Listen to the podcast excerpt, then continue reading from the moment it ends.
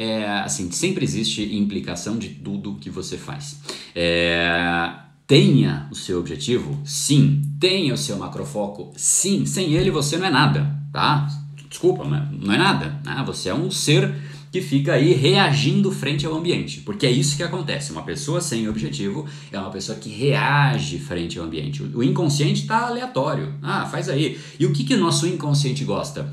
É, ele gosta de diversão, ele gosta de alguma coisa que, que é nova, uma coisa colorida, uma coisa bonita, é, um corpo bonito, uma foto legal, um gatinho. Isso o nosso consciente, inconsciente vai tranquilo, tá? Agora imagina só se sua vida é isso, ficar vendo foto de gatinho, ficar vendo os, corpo, os corpos bonitos por aí nas redes sociais, você nunca vai fazer o seu, ficar admirando as coisas por aí, você vai ficar só vigiando as coisas, olhando, né?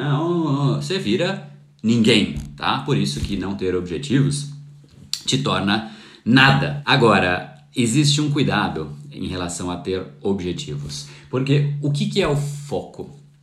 O foco é nos manter presente ao momento presente.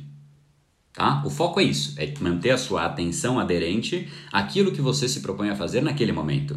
Não dá para você falar, não, eu, eu vou focar é, no futuro. Não, não, tem isso, não tem como descolar, não sei nem como construir uma frase. Tá? Não, não existe descolamento de foco com com, com, presente. Ah, eu vou focar naquilo? Pode ser, mas aí é uma coisa que você nem começou. Na hora que você começa o foco, o foco é te prende no presente, tá? Então, foco é igual a presente. O objetivo, ele é algo no futuro, não tem objetivo no presente. Ah, eu tenho o objetivo de fazer a live hoje às 7h37. Ah, já fiz. Já não é mais um objetivo. Né? O, o, o que é o objetivo? É algo que ainda está por vir, por premissa. Não, não há como fugir disso. Né?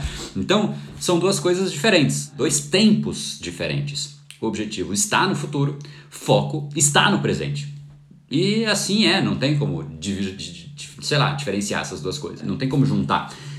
O problema disso é que quando você vive em cima de objetivos, as pessoas que são muito orientadas a objetivos, elas são as pessoas que basicamente dizem que todos os meios justificam o fim. Então é quase que é, é o inverso aí da, da, da, Aliás, desculpa, todos os fins justificam os meios. Maquiavel, os fins justificam os meios. Misturei a bola aí, né? corrigido. Por conta daquele fim, por conta daquele objetivo, tanto faz o que eu tenha que fazer ou não tenha que fazer. Então, se eu tiver que fugir dos meus valores, tudo bem. Se eu tiver que largar a minha família de lado, tudo bem. Se eu tiver que largar a minha saúde de lado, tudo bem. Por quê? Porque é em prol daquele objetivo. Qual pode ser o objetivo? Ah, puta, eu preciso pagar a conta do mês. Tudo bem, é um objetivo. Eu preciso, eu quero criar uma empresa.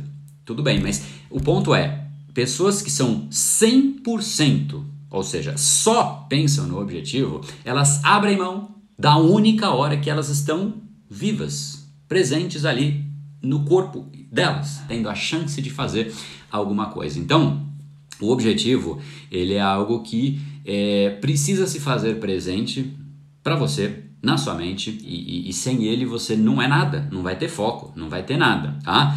É, só que não viva só em prol dos seus objetivos. Entenda que para você chegar no objetivo só vai ser legal você chegar nele se você puder olhar para trás e falar, cara, que jornada que me dá orgulho de ter feito isso. E esse foi mais um dos episódios da série Brain Power Drop, uma pequena cápsula de reflexão oferecida além dos episódios regulares. Para aprofundar no assunto de hoje e aprender como ensinar o seu cérebro a canalizar a sua atenção, entre em brainpower.com.br/foco extremo.